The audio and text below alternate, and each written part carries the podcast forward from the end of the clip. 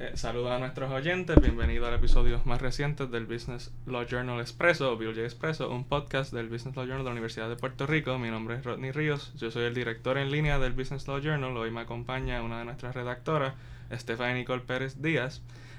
y aprovecho antes de comenzar la entrevista para recordarle a nuestros oyentes sobre el Puerto Rico Conference Empowering Investment de la Cámara de Comercio el próximo 26 de febrero cuya información se encuentra en la página de Facebook del Business Law Journal o la Cámara de Comercio. Nos pueden contactar con cualquier duda.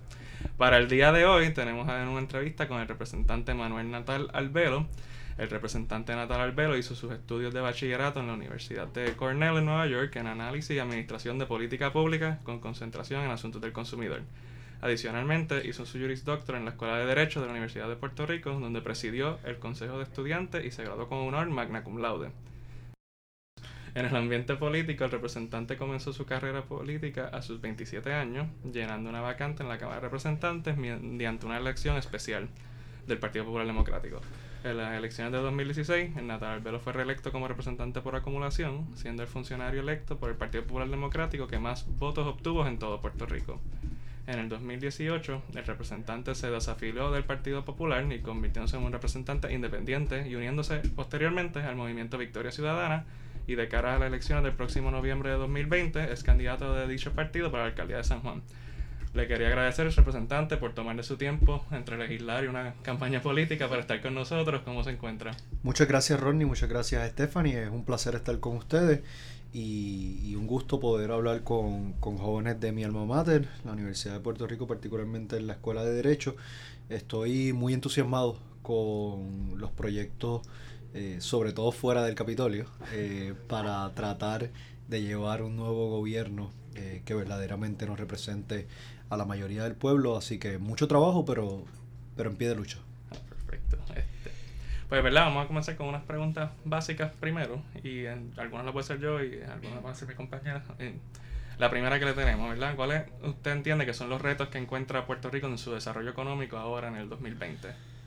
Yo creo que son varios, eh, pero comienza con que la propuesta o la estrategia de desarrollo económico que se ha utilizado por las pasadas décadas evidentemente ha fracasado y no parece haber un entendimiento de parte de la administración de turno de que hacer las cosas de la misma forma y esperar resultados distintos, eh, hay quien lo ha definido como locura, eh, y evidentemente, pues aquí hay personas que sufren de eso.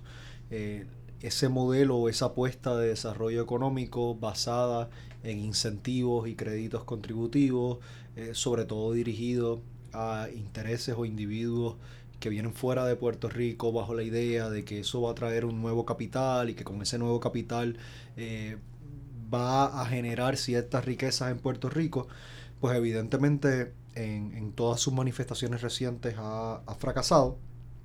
Y creo que, pues entonces se han juntado como una especie de tormenta perfecta con el tema del endeudamiento y la crisis fiscal del país, con la crisis de, eh, económica que llevamos arrastrando desde 2006 eh, y una crisis política de, de liderato, de buena administración pública eh, ni mencionar una crisis política en su vertiente de nuestra relación con, los Estados Unidos. Así que estamos en un momento muy, muy vulnerable eh, y todo eso ni siquiera está necesariamente sujeto a cosas que nosotros podamos inmediatamente atender, porque en toda esa ecuación hay que traer el tema de promesa, de la Junta de Control Fiscal, del proceso de quiebra en el Tribunal Federal, y de que ahí eh, es la primera línea de, batalla, si me preguntas a mí, eh, de cómo atender los retos y oportunidades que representa la situación actual. Siguiendo esa línea de pensamiento, ¿verdad? ¿Qué, ¿Qué, rol tiene el estatus que usted entiende que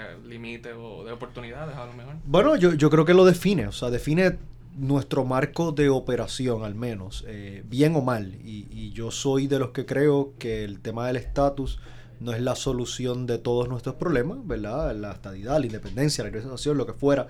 Eh, ni son varitas mágicas, ni nuestro estatus colonial actual es la causante o el causante de todos nuestros problemas. Ahora bien, sin duda alguna, muchas de las soluciones a nuestros problemas están limitadas por nuestra relación política actual y en cuanto a lo que tiene que ver con el tema de desarrollo económico, eh, el poder real no reside en el, en el la Asamblea Legislativa, en la Fortaleza, reside en el Congreso de los Estados Unidos. Y es el Congreso de los Estados Unidos eh, quien básicamente decide qué herramientas, en qué momento Puerto Rico va a tener para su desarrollo económico. Hoy un Congreso te da lo que mañana otro Congreso te quita, tanto bueno como malo, eh, y así no se puede planificar un país. ¿Y en, qué medida la legislatura entonces, cuál es el nuevo rol? Ya que en tiempos de promesa. Claro, claro, o sea, yo, yo creo que eso es un reto, o sea, aquí, aquí eh, podemos hablar de una democracia simulada, eh, porque por nuestra situación colonial, uno, dos, por la situación eh, en cuanto a la llegada de la Junta de Control Fiscal, tres, por la desigualdad social que se vive y, cómo eso ha derrotado el principio de una persona un voto. Pero bueno, la legislatura puede asumir un rol pasivo, complaciente, de, aceptar la situación o de retar la situación, de provocar un choque eh, entre el gobierno electo por el pueblo puertorriqueño y el gobierno impuesto por el Congreso de los Estados Unidos, con la esperanza de que ese choque levante una tensión tanto en Puerto Rico como a nivel internacional, eh, de que aquí en Puerto Rico se está dando una situación que por mucho tiempo se le ha mentido al resto del mundo en cuanto a nuestra situación colonial. Así que yo pensaría que, que si, vamos a, si va a tener un sentido permanecer este edificio abierto, tiene que ser con personas que estén dispuestas a asumir la representación del pueblo, eh, cueste lo que cueste, inclusive cuando signifique ir en contra de la Junta de Control Fiscal y retar eh, la situación política actual. Eh, una pregunta, no está en, la lista, pero si, ¿qué cambios ve en Estados Unidos, verdad? ¿Dónde, qué se puede hacer para mejorar, quizás enmendar promesas para que sea más... Pues, pues, pues ese también es la, lo, lo irónico de la situación, ¿verdad? Porque aquí demócratas y republicanos vienen de tiempo en tiempo a prometer villas y castillas y el problema es que promesa fue creado por un gobierno compartido fue por un gobierno que en un momento estaba parte en manos del republicano y parte en manos de los demócratas. Eh, así que aquí son igual de culpables, tanto unos como otros. Eh, yo no necesariamente veo un ambiente eh, favorable en el Congreso de los Estados Unidos para, para enmendar promesa, para hacerlo menos dictatorial. Eh, y no hay tal cosa como eso. O sea, si, si es o no es, y en esto definitivamente es antidemocrático, eh, es colonialista, etc. Por eso yo creo que, que para crear un ambiente en el Congreso de los Estados Unidos de cambio hay que asumir o hay que llevar esa negociación desde una posición de poder, no desde una posición de vulnerabilidad. Y, y, al momento las administraciones que han tenido el privilegio de gobernar no han asumido una posición de poder con este tema, eh, porque todo el mundo dice, bueno, pero es que si el gobierno decide no pagar o evitar la deuda, etcétera, te van a un tribunal y te embargan las cuentas y demás. Pues, pues yo creo que hay que retar esta situación y yo creo que hay que llevar estas cosas hasta las últimas consecuencias, porque como mismo se movieron los acreedores a los bonistas, a Washington DC, a buscar una solución, que fue promesa, que fue cabildeada puramente por personas que tenían un montón de dinero en el tema de la deuda de Puerto Rico y se asustaron que Puerto Rico eh, iba a hacer lo correcto, sobre todo los políticos en Puerto Rico, y fueron al Congreso a pedir auxilio. Pues también se puede hacer las cosas a la inversa. Eh, una pregunta adicional de esa línea. Eh, ¿Verdad?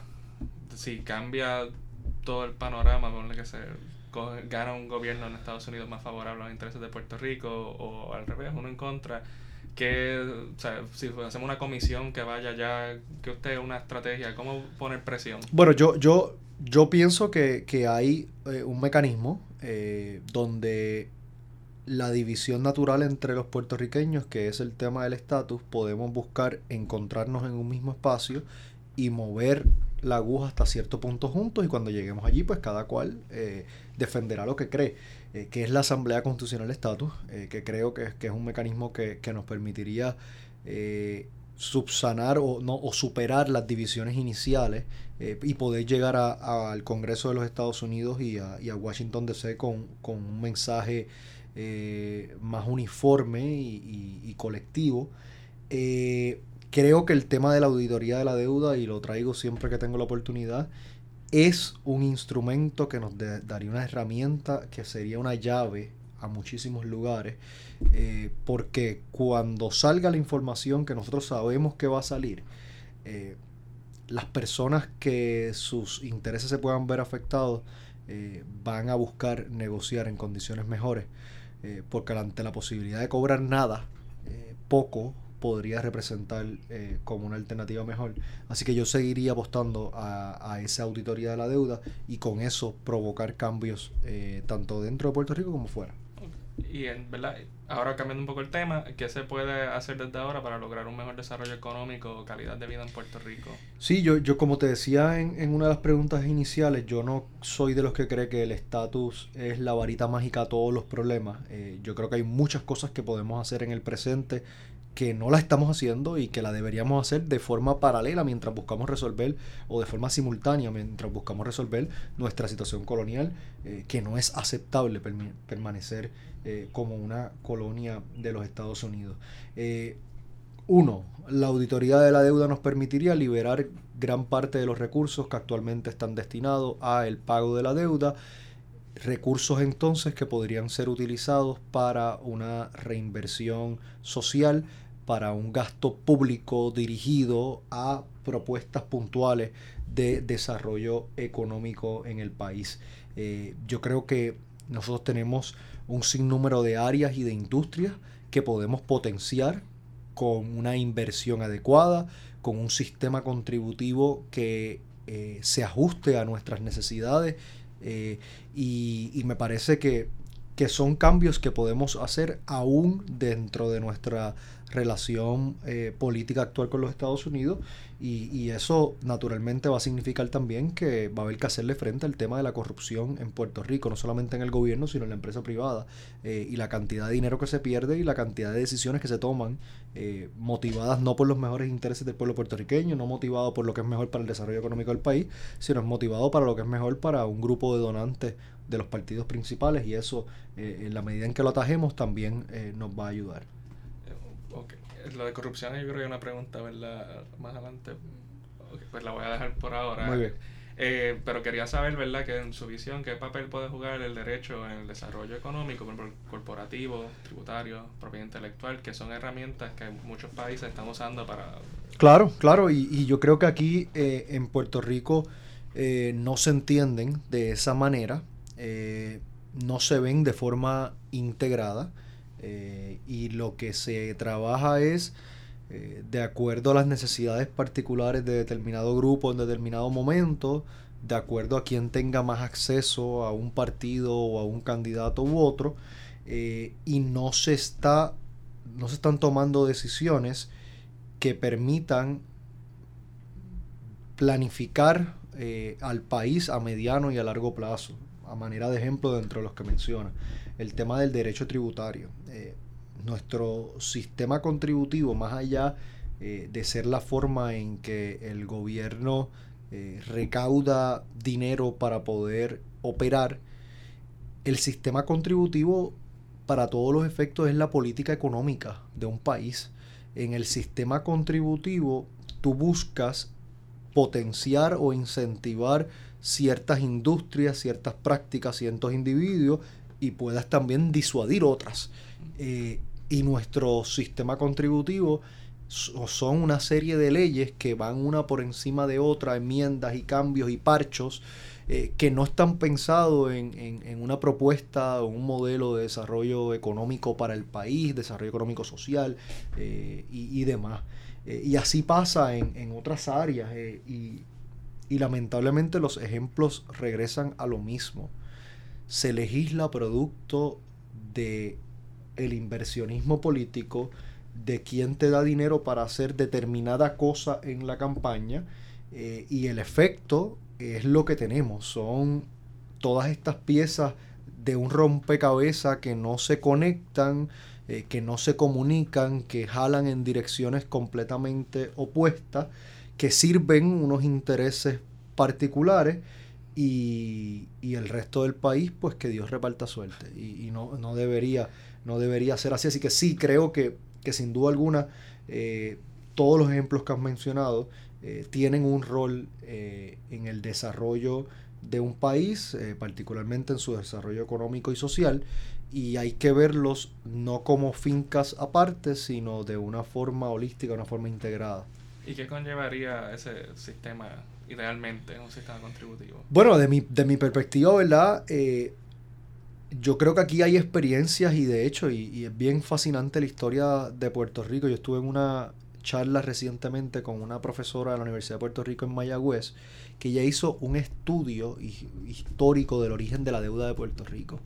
Eh, y lo llevó a 1898. Y es fascinante porque Puerto Rico bajo la corona española no estaba endeudado, no tenía deuda. A diferencia de Cuba, que sí tenía deuda bajo la misma corona española y demás.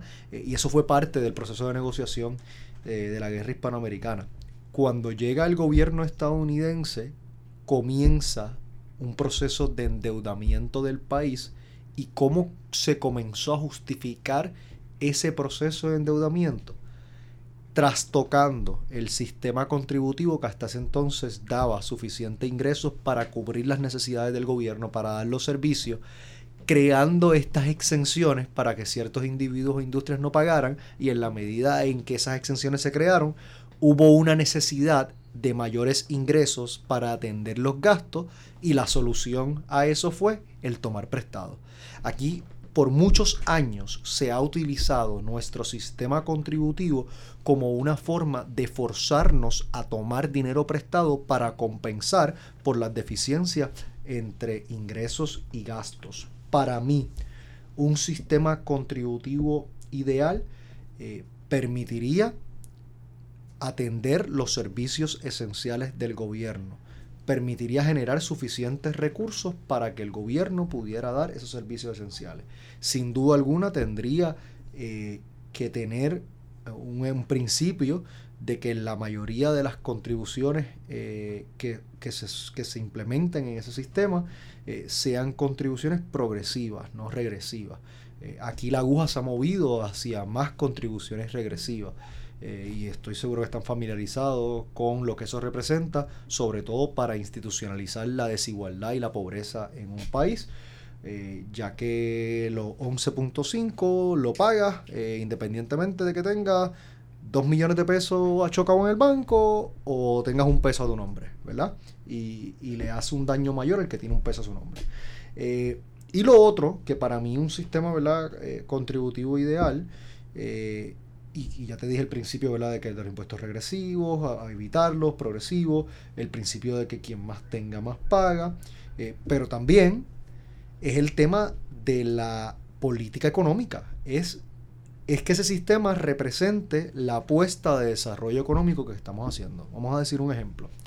Nosotros entendemos que los pequeños y medianos empresas eh, es una apuesta de desarrollo económico que tenemos que hacer porque es dinero que se queda en Puerto Rico, porque tiene un efecto multiplicador en la economía, etcétera, etcétera, y, se identifican todas estas razones de por qué la pequeña y mediana empresa eh, debería ser, o el sistema un modelo cooperativista, eh, debería ser la apuesta que hacemos.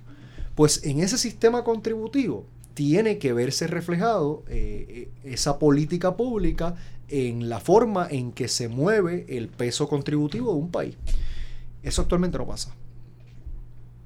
Y tenemos, si pudiera, si tuviera que escoger tres cosas que hacer con el aparato tributario, por ejemplo, tres prácticas que deben, las cosas que queremos incentivar y tres que debemos desalentar. Bueno, yo, yo, yo comenzaría por, por definir cuáles son las necesidades reales de ingresos del gobierno de Puerto Rico para poder brindar los servicios eh, en el país que queremos vivir. Eh, queremos vivir en un país donde enfermarse sea una condena de pobreza y posiblemente de muerte, o queremos vivir en un país que tenga un servicio de salud accesible para todos. Bueno, pues si queremos vivir en un país que tenga un servicio de salud accesible para todos eh, y queremos financiar ese sistema, ¿cuánto nos cuesta? Lo mismo con el tema de la educación, lo mismo con los servicios esenciales, y una vez tengamos una idea de lo que nos va a costar el país que queremos tener, podemos entonces sentarnos a ver cómo eh, se construye. Y eso tiene entonces los elementos de cómo se distribuye esa carga contributiva. Yo buscaría distribuir esa carga contributiva de una forma en que en principio, de forma general, eh, quien más tenga, más aporte a esa carga contributiva, quien menos tenga, eh, menos aporte. Te señalo de nuevo el tema del, tipo de impuestos. Eh, yo buscaría evitar en lo posible los impuestos regresivos. siempre hay unos mínimos, pero buscaría mover la aguja en la dirección opuesta a la que la hemos movido en tiempos recientes. ¿Qué cosas no haría? Eh, no seguiría cayendo en, el tema de las enmiendas y de los parchos. Eh, tampoco haría o permitiría eh, esta política tan absurda y abierta y no medible de las exenciones y los incentivos contributivos. el gobierno de Puerto Rico no te puede ni siquiera decir eh, cuál es el retorno de inversión de los créditos contributivos por cada una de esas leyes. Eso es la evidencia más grande de que no hay razón de ser de permanencia de esos criterios, porque es que si tú no sabes si lo que estás dejando de recibir es menor a lo que estás recibiendo producto de tener ese crédito, pues entonces pues, pues no puedes seguir tomando decisiones a ciegas. Así que yo incorporaría unas métricas eh, que permitan saber cómo esa política pública está eh, cumpliendo con unos objetivos y si no lo está cumpliendo, pues hay que revisarla de igual forma. La, propuesta. ¿Usted estaría de acuerdo con hay una propuesta del ex gobernador Carlos Romero Barceló de aumentar las contribuciones a las foráneas? ¿Usted qué, opina? No, yo, yo, yo creo que, que, que sí, eh, hay que ver cómo se hace. Yo no creo el cuento de que, bueno, es que si le, le subes los impuestos se van a ir porque yo creo la realidad de que subirle los impuestos a la gente de a pie también significa que se están yendo.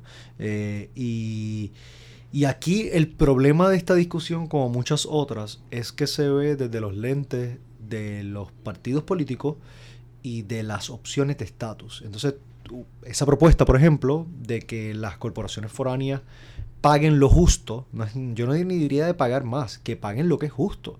Eh, ¿Cómo es posible que estas empresas eh, incentivadas paguen contribuciones entre 2, 4%, en ocasiones cero, y el pequeño y mediano comerciante paga 30 y pico por ciento en contribuciones. Pues, pues no se sostiene. Eh, pero te decía que esto se ve desde la óptica del estatus, y si uno presenta una propuesta como esa, ah, bueno, pero es que uno es un separatista o uno no quiere relacionarse con los Estados Unidos y cuando uno plantea que una multinacional como Walmart eh, debe pagar una una porción de contribuciones mucho mayor a la que actualmente paga, ah, es que tú eres antiestadounidense. No, hay jurisdicciones en los Estados Unidos que hacen lo imposible para que Walmart no se establezca en su jurisdicción porque saben el efecto que tiene sobre las pequeñas y medianas empresas y tienen una política económica recogida en su sistema contributivo que apuesta a crear una economía local fuerte y saben que la llegada de un Walmart eh, afectaría eso. Pues Así que yo, esa propuesta puntualmente, ¿verdad? Eh, sí estaría, eh, no es que no solamente que estaría, es que he presentado legislación eh, a esos efectos, sobre todo para poner lo que se conoce como un toll gate tax, que sería un impuesto que incentiva a que esas empresas dejen su dinero en Puerto Rico. Si esas empresas generan esta riqueza en Puerto Rico con mano de obra puertorriqueña, con infraestructura y recursos puertorriqueños, debería pagar algún tipo de contribución aquí. Si ellos se quieren llevar esas riquezas a donde están los dueños de las mismas, que son los accionistas de estas empresas, deben pagar un peaje. Si usted no quiere pagar el peaje, deje el dinero aquí y capitalice la banca local y ayude a crear una economía fuerte en Puerto Rico. Eso me lleva a la siguiente pregunta, eh, si es necesario, ¿verdad? En su visión de desarrollo económico, que haya un capital local puertorriqueño. Sin duda, sin duda, y, y, es una apuesta que siempre ha estado ausente y, y en, en, las propuestas de desarrollo económico y en la estrategia de desarrollo económico que se ha implementado eh, durante las pasadas décadas. Aquí se hablan de distintas administraciones eh, y unas populares y unas PNP y un gobernador de este tipo de otro, pero la realidad es que la apuesta de desarrollo económico en mayor o menor grado siempre ha sido la misma, ha sido la de permitirle a unas empresas o unos individuos que vengan a Puerto Rico en unas condiciones muy favorables donde no pagan contribuciones, donde se les exime del cumplimiento de un sinnúmero de cosas para hacer lo que quieran, porque no es ni siquiera un incentivo dirigido. Porque si tú me dices a mí que yo tengo una industria, que en Puerto Rico yo no tengo la capacidad, no tengo el capital, no tengo el know-how, el know y no tengo la forma de lograr eso aquí y necesito que gente venga de afuera para esa industria en particular, pues yo puedo entender que puede haber una política pública de incentivo. Pero de la forma que es actualmente, que es abierta, que el de la ley 22 importa poco que venga a comprar casas o que venga a estar en la banca o que venga a hacer cosas que ya hacemos, después que tú seas un multimillonario, que vivas en Puerto Rico 180 días al año, te acoges a la certificación, pagas cero en contribuciones sobre ingresos desde que te mudas a Puerto Rico. Eso, eso no puede ser. Y creo que parte de lo que ha afectado tanto a ese capital local puertorriqueño tiene que ver con la competencia desleal eh, a la que están expuestos. Porque si tú eres un millonario en Puerto Rico eh, y tienes, digamos que tenemos la misma cantidad, yo tengo dos millones de pesos chocados en el banco, y está el millonario eh, de Nueva York que se está mudando con la ley 20 y la ley 22, y tenemos los mismos dos millones de pesos. Él tiene más posibilidades de hacer cosas en Puerto Rico que yo, porque él está pagando cero en contribuciones sobre ingresos, yo estoy pagando eh, una cantidad mucho mayor eh, y hay una competencia desleal. Por lo tanto, creo que para poder lograr un capital local puertorriqueño fuerte, tenemos que revisar este sistema contributivo también. Y sobre... En cuanto a las instituciones y la estructura del sistema, ¿usted piensa que se necesita más descentralización, darle más facultad a los municipios, reinventar? Sí, sí, yo, yo, yo creo que, mira, yo creo que lo, eh, me parece que fue un error, eh, dada nuestro contexto y nuestra situación, el habernos movido del arbitrio general a el IBU. Eh, sé por qué lo hicieron, ¿verdad? Estaban buscando una forma de darle la vuelta a la constitución, estaban buscando una forma de tomar más dinero prestado, estaban buscando una forma de ir a los mercados de capital. Eh, y bueno, pero el resultado ha sido nefasto, sobre todo en un país que la mayoría de lo que consumimos, el ochenta y pico por ciento de lo que consumimos, lo traemos de fuera de Puerto Rico. Eh, y eso significa dos puntos de entrada, los muelles o los aeropuertos. So que si tú estabas buscando concentrar la fiscalización de esos recursos en un punto de entrada era más fácil, era más eficiente que el sistema que tenemos actual. Eh, así que yo, yo creo que, que sin duda de como, estructura, como diseño, como la organización, eh, hay que cambiar. Eh, los cambios que he visto han ido dirigidos a, yo creo que crear más telarañas dentro del sistema que solamente permiten navegar con personas que fueron parte de la creación de esos enredos y, se ha convertido en, un proceso de arreglar la cosa para que yo solamente la entienda cómo funciona y por lo tanto me tienen que contratar a mí para navegar eh, ese sistema. Propuestas más recientes como el movernos a, a lo que era un IVA, eh, yo creo que eh, sin duda alguna una buena propuesta en cuanto al modelo, creo que era un modelo mejor que el que tenemos actualmente con el IBU, eh, pero iba a buscar poner una mayor carga de ese sistema contributivo en un impuesto regresivo con el único fin de identificar más recursos para pagar la deuda y eso no era aceptable para muchas personas, incluyéndome. ¿Qué proyecto, si alguno, usted identifica como el más trascendental que usted haya radicado? Eh, en cuanto a promover la economía o cierto sector. Sí, sí. ¿O qué legislación está pendiente que usted... Pues yo, yo y, y sueno como un disco rayado y, y, yo sé y lo, y, lo, y lo lamento, pero es que el tema de la deuda es, central a todo. O sea, yo llegué aquí a mis 27 años eh, pensando que yo venía a buscar crear legislación para incentivar la creación de empleos para jóvenes, el empresarismo, para que los jóvenes no se quedaran, no se tuvieran que ir de Puerto Rico, para que pudiéramos quedarnos aquí adelante. Y me choqué con una pared, me choqué con una pared que para donde quiera que miraba, todo lo que se estaba haciendo era en función de un absurdo, era en función de recortar gastos y servicios para pagar una deuda, de aumentar los ingresos del gobierno para pagar una deuda. Y yo dije, no hay nada que yo quiera o pueda hacer que se vaya a lograr si no atendemos la raíz del problema, que es el tema de la deuda. Entonces ahí nos sentamos eh, junto al equipo de trabajo de mi oficina legislativa a pensar, bueno, nosotros no somos ni el primer ni el último país que ha pasado por una situación como esta, vamos a ver qué han hecho. Y empezamos a mirar a otros países y miramos a Argentina y miramos a Ecuador y miramos a Grecia y miramos a España y miramos a Estados Unidos y miramos a tantos y tantos lugares. Y nos dimos cuenta que habían básicamente dos caminos.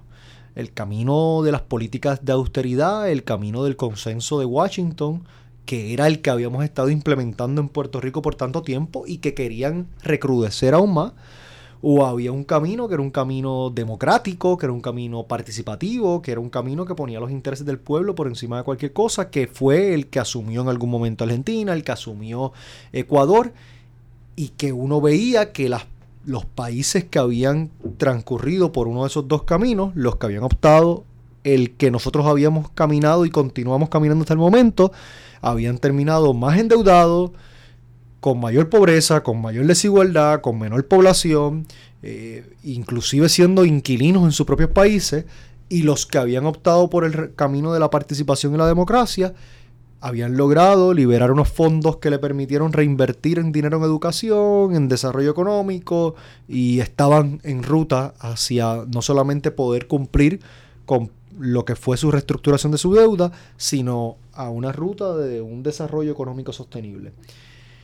El proyecto de la auditoría de la deuda para mí es el proyecto más importante para poder atender el tema de la educación, para atender el tema de la salud, para atender el tema de desarrollo económico, porque es que si no liberas la cantidad absurda de dinero que todos los años se nos va a ir al servicio de la deuda, no vas a poder hacer una inversión puntual que redunde en desarrollo económico, que redunde en calidad de vida, que redunde en que la gente se pueda quedar a vivir en Puerto Rico. Para mí, ese sigue siendo el proyecto más importante que yo he radicado eh, y que lamentablemente ni en la administración pasada, cuando logré aprobarlo, lo apoyaron y en la presente, eh, pues evidentemente llegaron al punto de derogar la ley y de eliminar la comisión.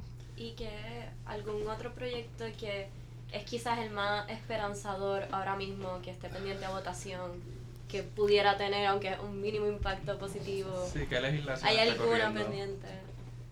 Es que la verdad, no, yo no te puedo decir que haya nada de que tenga posibilidades de aprobarse. Déjame por eso, porque me, me, dices, ¿verdad? Que esté pendiente de, votación. De, eh, yo no creo que hay nada que uno pueda decir, mira, eso va a ser algo trascendental para el país, porque porque se está legislando en lo pequeño y se está legislando de acuerdo a la controversia del momento. Entonces, así no se puede planificar un país. Diría que están la, legislatura está siendo como reactiva a todo lo que aparece. Sí, y que, y que no ha encontrado su lugar en, en esta nueva realidad con promesa, con la escasez de recursos, con el país que vivimos.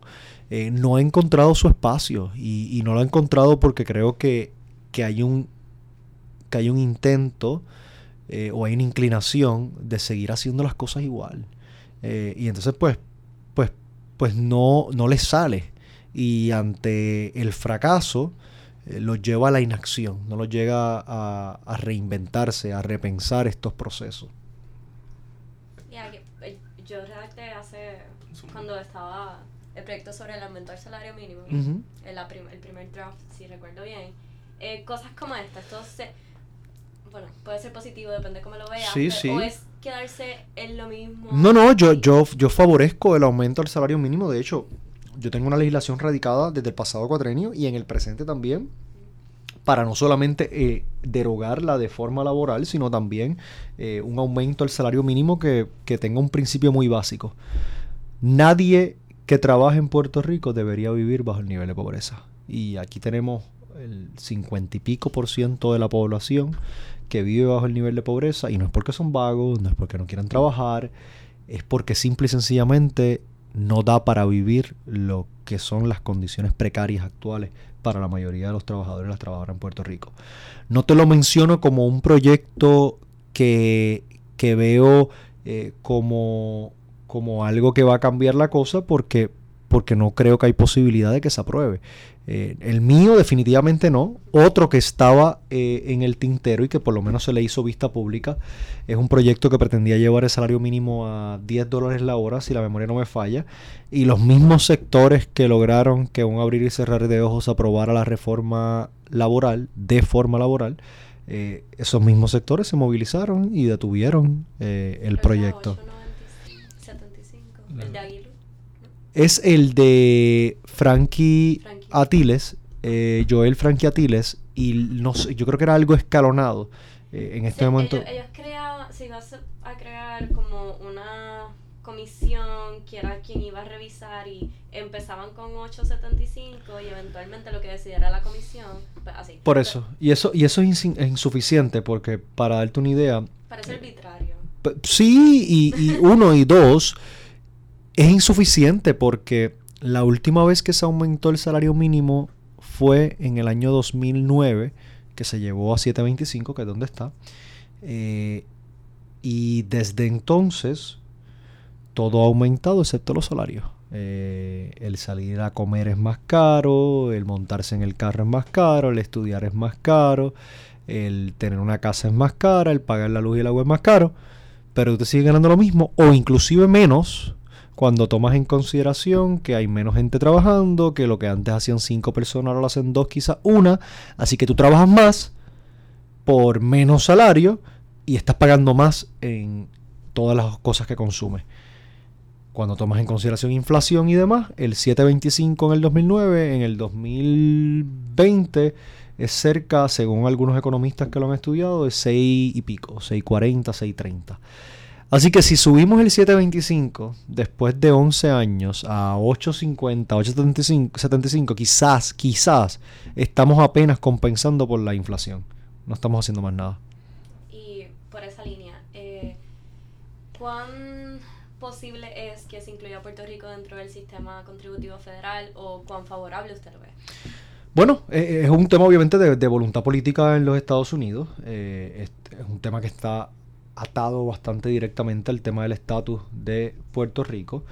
Eh, yo no lo veo favorable eh, ni, ni, posible. Eh, primero favorable, no lo veo favorable porque creo que, que nosotros debemos poder hacer un sistema contributivo que se ajuste a nuestras necesidades y a nuestras realidades y a nuestra apuesta de desarrollo económico y no deberíamos estar a la merced de un sistema contributivo federal que evidentemente no cumple con esas expectativas eh, porque está pensado eh, para otras realidades que no son las nuestras.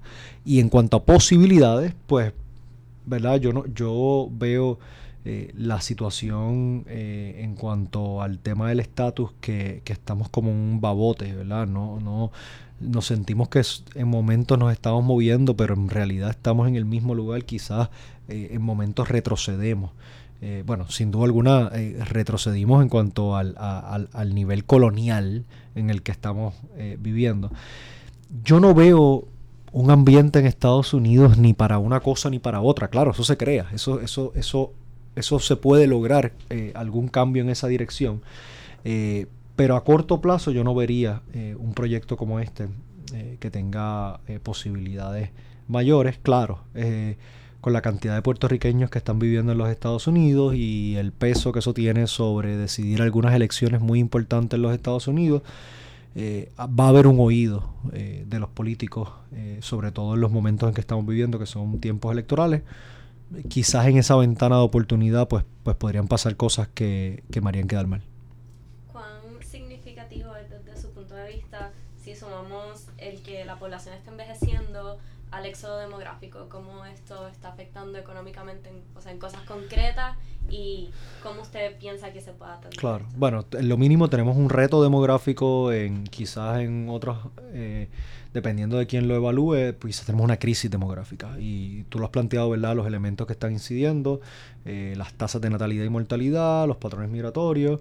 Eh, creo que las políticas públicas que se están implementando, sobre todo las políticas de austeridad, están abonando a precisamente acelerar eh, esa crisis demográfica porque cuando tú creas una deforma laboral que a quien principalmente va a afectar van a ser a los jóvenes que están saliendo al mercado laboral a buscar trabajo, entonces estás haciendo menos atractivo el trabajo en Puerto Rico, estás dándole más razones a ellos para irse y por consiguiente estás removiendo, estás empujando afuera a personas de tu base eh, contributiva y eso lo que significa entonces es que la carga eh, recae en mayor grado sobre menos personas. Cosas puntuales que, va a significar eso eh, desde el punto de vista de servicios del gobierno. Eh, el gobierno va a tener que relocalizar servicios que quizás actualmente están dirigidos para poblaciones jóvenes, como es eh, la educación universitaria, la educación a niveles primarios, secundarios y superior, y redirigir esos recursos a atención médica, a cuido a personas mayores.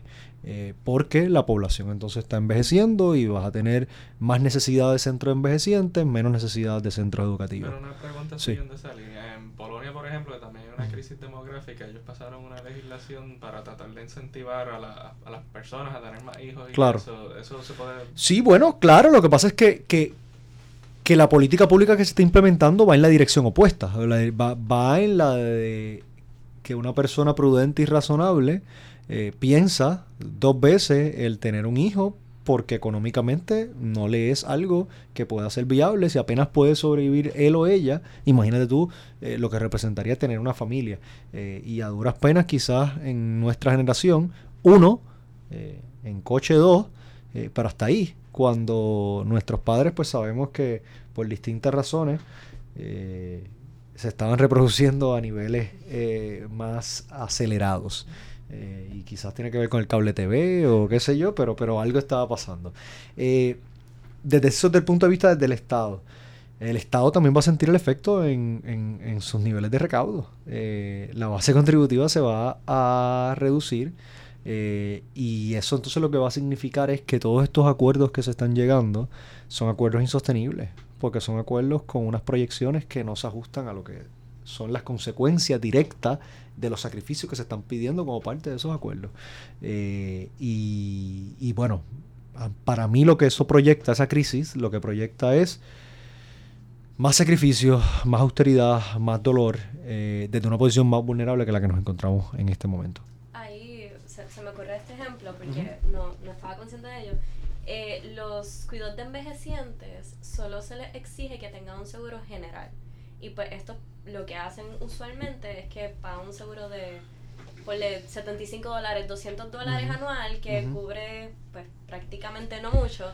Y si alguno de estos envejecientes tiene alguna algún accidente eh, no le va, no le subieron las barandas se cayó pues la familia se queda sin quien responda porque de por sí los cuidos no, no, no muchos pues no es que lo que recaudan o sea es un negocio bueno, porque la población va aumentando, pero no necesariamente tienen como que para responder a una demanda de 500 mil dólares, por ponerlo así. Y entonces tampoco se le exige que tengan seguros que cubran eso. Pues tenemos como estos vacíos que tenemos la población envejeciendo, estamos aumentando los centros de cuidado, pero no estamos atendiendo cosas básicas como exigirles que tengan un seguro que cubra este hasta, no sé, en daño. Y también a la misma vez, pues les vamos a exigir eso, porque eso encarecería la claro, cosa. Claro. Pues, ¿Cómo atendemos sí, una sí, sí. Como Es, es, una sábana que, que ya tiene su tamaño y si la jalas en una dirección, descubre, ¿sabes? Deja uno descubierto y si la jalas en el otro igual. Eh, para darte una idea, en política pública que se ha implementado post el huracán eh, los huracanes Irma y María ha sido pues, precisamente a estas égidas y centros de envejecientes eh, comenzar a exigirle un sinnúmero de cosas eh, por la vulnerabilidad que demostraron post huracán y yo entiendo las buenas intenciones pero se pueden tornar sumamente onerosas que significarían en muchos casos el cierre de estos centros. Porque si tienes que tener yo no sé cuántos galones de gasolina en reserva, si tienes que tener yo no sé cuántos galones de agua, que tienes que tener capacidad para tener alimentos para 30 días después del huracán, que son cosas que son chéveres y que estamos de acuerdo, pero en la práctica eh, representan en algunos casos imposibilidades, en otros estás creando situaciones aún más peligrosas, porque tener almacenaje de gasolina para tres semanas en cualquier centro envejeciente, eso es un desastre eh, esperando por pasar, eh, porque puede ser una tragedia el que eso, ¿verdad?, se, explote o lo que fuera.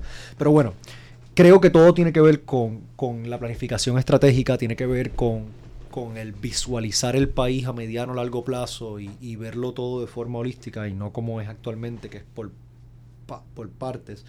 Eh, pero sin duda alguna me parece que no estamos haciendo bueno, no, voy a decirlo de otra forma, no es que no estamos haciendo suficiente, es que estamos haciendo todo lo contrario. O sea, si no hacer suficiente, pues quizás es que estamos deteniendo el sangrado, pero no estamos curando la herida. Aquí lo que estamos haciendo es eh, abriendo la herida más para que el sangrado sea aún más acelerado, sobre todo con este tema demográfico y las políticas públicas que se están implementando para el sector que necesitamos que se queda, que invierta en Puerto Rico, que eche raíces en Puerto Rico, que se reproduzca en Puerto Rico, que son los más jóvenes. Si tuviéramos que aquí improvisando hacer un plan a 5 años, otro a 15, otro a 40, por decir números arbitrarios.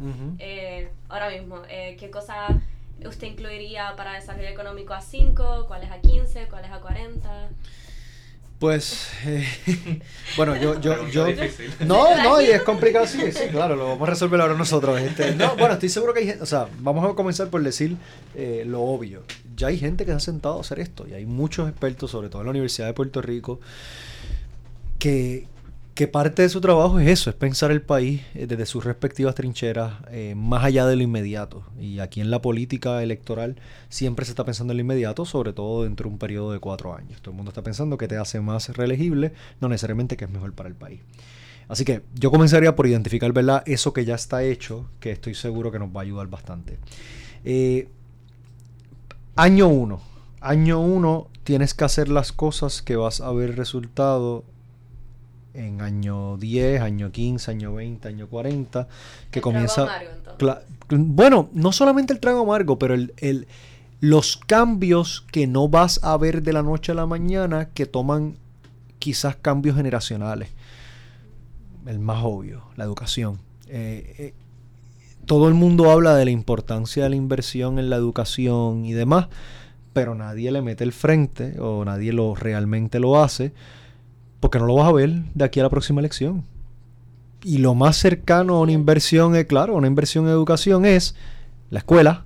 Eh, por eso tenemos las escuelas del siglo XXI y mira lo que estamos haciendo. Pero no estás haciendo unos cambios estructurales reales en el proceso de enseñanza que te van a, a cambiar el país en que vivimos. Así que yo lo primero que haría sería una planificación centrada en los cambios en el sistema educativo y en el modelo de enseñanza que utilizaremos y que tenga métricas para y objetivos y metas periódicas para ir viendo cómo nos vamos eh, cómo nos vamos moviendo. Uno.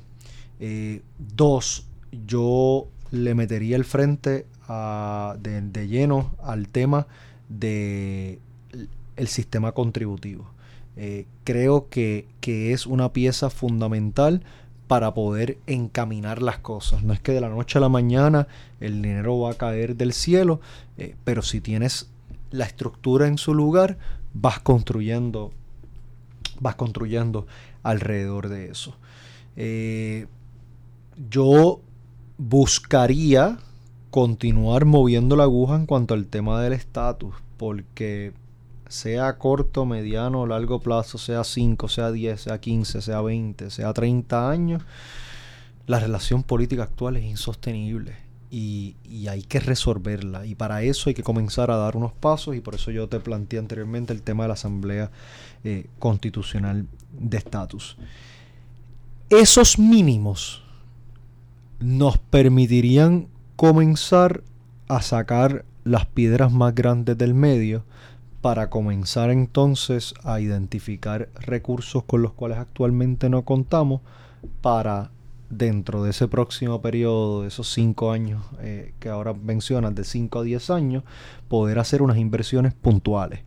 Eh, para eso tenemos que hacer los estudios de rigor para ver qué de aquí a 10 años o qué de aquí a 15 años va a ser lo que vale la pena, porque nos pasa siempre que apostamos en algo y cuando en lo que la hacha va y viene, eh, ya las limonadas no son. Eh, y todo el mundo puso los buffs de limonada por todos lados eh, y se chavó. y anterior a eso eran los, por decirlo lo más llano, ¿verdad? Los frappés. Y anterior a eso fue los chavos sitios del yogur, del frozen yogurt, que se explotaron por todos lados y cuando ya tú tenías los chavitos para poder montarte, ya el negocio se había caído. Bueno, lo mismo nos pasa como gobierno y las apuestas que hacemos. Eh, hay unos lugares, obviamente, que, que, la apuesta tiene perfecto sentido en temas de tecnología, en temas de innovación, en temas de research and development, eh, que, que hay unas apuestas posibles que puedan tener unos efectos y unos beneficios a mediano y a largo plazo que podrían ser eh, incalculables y beneficiosos. Eh, yo en esa etapa del mediano plazo, del 5 a 10 años, comenzaría a buscar también a atender necesidades inmediatas, alimentos, eh, las cosas básicas que necesitas, que actualmente estás trayendo de otros lugares, que está sustituir esa, esa corriente para lograr entonces eh, crear una economía local. Y ahí pues ya para 10 años le pasaremos el bastón a otro, así que te, les tocará a ustedes. Para profundizar un poco en esta línea, eh, si nos pueden mencionar alguna reforma constitucional, por ejemplo, hay, gente que ha propuesto hacer elecciones legislativas cada dos años como en Estados Unidos, cosas así para mejorar la participación ciudadana. La continuidad. sí. La continuidad. Pues, pues yo, yo, o sea yo sí pensaría que debemos separar elecciones.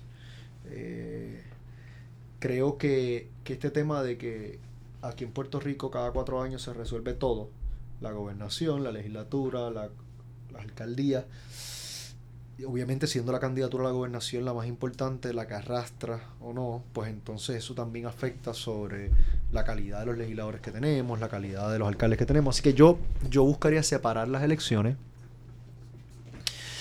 yo pensaría cómo se democratizan procesos de toma de decisiones, más allá de esa democracia representativa, de darle a alguien la posibilidad, eh, buscaría otra forma, eh, buscaría entonces que eso a su vez eh, permita crear unos planes que trasciendan los ciclos electorales y que como son producto de una participación más allá del partido de turno, pues tiene que haber un respeto a esa institucionalidad y a esos procesos planificados que es el ejemplo, digamos, de, por de ahora mismo en Uruguay. Uruguay, eh, después de, de, ¿verdad? bastante tiempo del Frente Amplio estar eh, liderando el, gobierno en Uruguay, en tiempo reciente, pues, pues hubo un cambio de gobierno. Eh, y eso fue motivo de preocupación para mucha gente de afuera que estaba viendo con, con muchísimo entusiasmo lo que allí estaba pasando. Y los amigos y las amigas de Uruguay nos dicen tranquilo, que no cunde el pánico, porque es que porque es que si lo que hicimos lo hicimos bien, está institucionalizado. Eh, y no es que va a venir un gobierno u otro a cambiarlo, porque ya esto está integrado en, el DNA de la gente. Y, las cosas que dejamos corriendo fueron producto de unos procesos que son esas mismas gente las que los va a defender independientemente de quién sea el gobernante que esté llamado a ejecutarlo. Por lo tanto, yo creo que, hacia eso yo me movería eh, más que porque el tema electoral es muy, eh, parece ser la solución a todo. Y, y, sí, sí, sí, yo, y yo no, yo no sé si, si ¿verdad? Pero yo, yo buscaría más democracia, más, más participación, buscaría mecanismos de, iniciativas eh, ciudadanas, eh, que, que, los propios ciudadanos puedan legislar, buscaría mecanismos de revocación de mandatos buscaría formas de, devolver el poder de donde verdaderamente pertenece, que es en la gente y no en, lo que está ahora mismo. Eh, ¿Qué opinas sobre el acuerdo anunciado recientemente por la Junta de Control Fiscal para reducir la deuda pública? Nada, que yo creo que, como los otros acuerdos, eh, tiene un problema de su inicio y es que el acuerdo es producto de una negociación a ciegas, a ciegas en muchos sentidos, a ciegas porque nunca se auditó la deuda y por consiguiente yo no puedo sentarme a acordar contigo eh, si no sé en realidad en qué consiste esa deuda, en qué condiciones se tomó prestada, eh, quiénes se beneficiaron y demás, y si esa deuda sobre todo es una deuda legal o no. Eh, y el negociar con alguien sin yo haber hecho eso es negociar en la oscuridad y desde una posición francamente de debilidad, porque aún desde una posición de una auditoría de la deuda, de tener esa información, de sentarse y decir, mira, tú dices que yo te debo tanto mi informe dice que tu deuda es ilegal por esto y por esto y por esto. Podemos irnos a los tribunales, estaremos litigando el tiempo que tome, te va a costar a ti mucho, me va a costar a mí mucho. Vamos a sentarnos y vamos a ver cómo te pagamos algo, no te vamos a pagar lo que tú estás pidiendo, eh, quizás no es cero como lo que estoy pidiendo, pero vamos a buscar negociar algo. Tú estás negociando de una posición de fortaleza. Pero si tú no haces eso y vas a la mesa de negociación y él te dice que le debes 100 millones y tú no sabes si en efecto son 100 o no, pero no tienes nada para decir lo contrario, pues pues la persona está desde una posición de, una posición de, de poder. Eh, así que el primer problema con, ese y cualquier otro acuerdo al cual se llegue eh, sin haber hecho la auditoría de la deuda es que es un acuerdo en, en el vacío. Eh, lo segundo es que evidentemente, según han señalado todos los economistas que han evaluado esto, bueno, salvo algunos que pues sabemos que tienen cierta agenda y los escuchamos en WKQ de vez en cuando y de cuando en vez, han dicho que el recorte es insuficiente. Han planteado que no es sostenible el acuerdo al cual se ha llegado eh, y que Puerto Rico no va a tener la capacidad de aquí a unos años de poder cumplir con esos términos. Pues, pues se acabó, fin de la historia. Eh, así que yo obviamente pues no, no lo apoyo y, y, eso requerirá de legislación que viabilice el acuerdo, lo que significa que tendrán que pasar por la Asamblea Legislativa y yo evidentemente no estaré votando a favor de ese proyecto y pensaría o esperaría que los otros compañeros, sobre todo los de la delegación de mayoría, eh, tampoco se presten para eso. El tema este año de la publicación eh, eh, va dirigido a las mujeres en el mundo empresarial, las mujeres en la economía, aparte de cosas como pues la desigualdad en los salarios y los impuestos que pues, afectan directamente a, a las mujeres, por ejemplo, los, los productos sanitarios, sí. sanitarias, etcétera. Exacto. Eh, ¿qué, ¿qué, otros problemas usted identifica? Por ejemplo, que, que, no haya la suficiente representación. Ahora mismo no, no, no sé exactamente cuántas mujeres hay en la legislatura, pero usted que está ahí, ¿cómo ve la dinámica y cómo atender estos problemas desde la perspectiva de las mujeres legisladoras y de ustedes como legisladores? Sí, no, yo, yo te diría que, que primero, bueno, tenemos un problema de la sociedad, que evidentemente vivimos en una sociedad machista, eh, en una eh, sociedad patriarcal, donde ese machismo y, y, ese modelo patriarcal está institucionalizado. Está institucionalizado en el gobierno, en las leyes, en la política pública, en los medios de comunicación está institucionalizado y, hasta que no se reconozca eso y no haya un proceso de, de construcción, pues, pues lo que estamos haciendo es poner parchos. Eh, es muy difícil que la política pública que se promulgue busque la equidad eh, y atienda este discrimen que existe contra las mujeres en Puerto Rico si esa política pública es creada de forma mayoritaria por hombres. Eh, en la Cámara de Representantes hay 51 miembros, de los cuales hay dos mujeres en la delegación del Partido Popular y hay una, dos, tres, cuatro, cinco mujeres en la delegación del PNP, es decir, siete de 51, ah, ustedes pueden hacer la matemática, y en el Senado Actualmente hay 30 miembros, de los cuales en la delegación del Partido Popular hay una, y en la delegación del PNP está Naida Venegas, Evelyn Vázquez, Margarita, no, Margarita se fue, eh, Migdalia Padilla, y hay una más que Itzamar Peña. Y estaba Zoe Lavoy. Para, y exacto, y estaba Zoe Lavoy, ya no está pero entonces pues hay cinco personas de 30. Hay un problema claro de representatividad y, es muy fácil decir, como nosotros estamos planteando, en el movimiento Victoria Ciudadana, nosotros nos hemos puesto como meta que el 50% de las candidaturas sean ocupadas por mujeres. En el caso de San Juan, el 64% finalmente de las candidaturas van a ser ocupadas por mujeres. En los escaños a la alcaldía, legislatura municipal y la legislatura nacional de San Juan, el 64% son mujeres. Y yo me siento muy orgulloso de eso. Pero es insuficiente porque es muy difícil que esas mujeres participen plenamente del proceso político electoral cuando hay todas estas otras cosas que sirven de disuasivo, cuando la crianza de un menor recae sobre la mujer y por lo tanto cómo va a participar de las reuniones y de los procesos o de las actividades políticas para que pueda tan siquiera no solamente presentarse como candidata, sino prevalecer.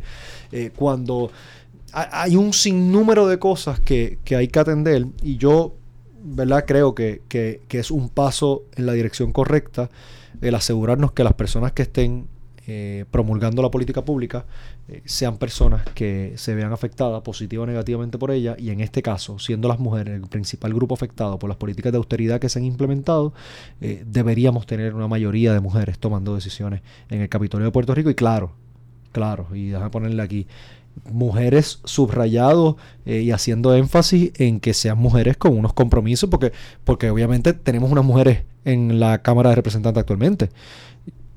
Yo no me siento bien representado por esas mujeres, eh, por muchas de esas mujeres en la Cámara de Representantes, para no generalizar, y yo estoy seguro que muchas mujeres en este país tampoco, eh, porque desde las posiciones que ocupan, lo que han hecho es legitimizar e institucionalizar esas desigualdades y esos discrimen contra las mujeres también.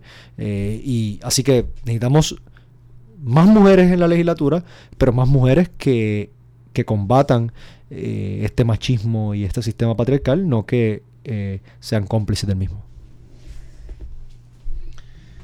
Bueno, pues voy a hacer la última pregunta. Muy bien. Este, ¿verdad? Su opinión, esta es más relax, diría yo. Pero después del verano del año pasado, 2019, ¿verdad? ¿Cómo ve las posibilidades en su, en su pensar de las mejoras para la isla? Si fue positivo o negativo para nosotros lo que ocurrió. Que una reacción Mira, yo, yo creo que siempre es positivo que un pueblo eh, sale a luchar por lo que cree correcto. Eh, a mí me parece siempre que eso es una buena señal eh, y es saludable y, es la democracia a la cual yo aspiro a, construir y, en el país en el que aspiro a vivir. esa democracia de cada cuatro años me parece insuficiente. por lo tanto, creo que, creo que es positivo. la pregunta es qué va a pasar después y, qué va a pasar con ese poder que el pueblo siempre tuvo, pero que quizás en el verano se dio cuenta eh, de que en efecto lo tenía. Eh, ¿Cómo lo vamos a utilizar para cosas constructivas? ¿Cómo lo vamos a utilizar para, para redirigir eh, positivamente los rumbos el rumbo del país, para, para, lograr los cambios que queremos, para tener una representación adecuada en los puestos electivos, etcétera, etcétera, etcétera? y eso está por verse, todavía no, no, no queda muy claro eh, si, si eso se va a traducir a el próximo paso que es el proceso electoral.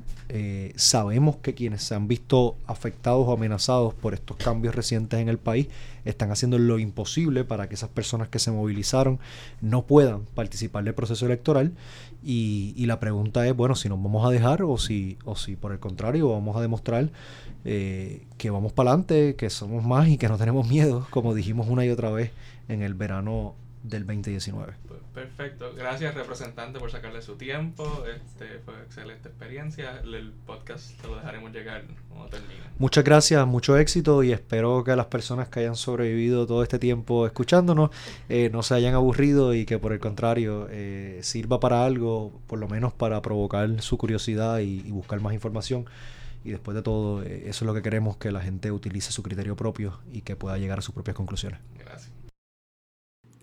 Aprovecho para recordarles el Puerto Rico Conference Powering Investment el próximo 26 de febrero de la Cámara de Comercio, donde el University of Puerto Rico Business Law Journal estará participando. Gracias y que tengan un excelente día.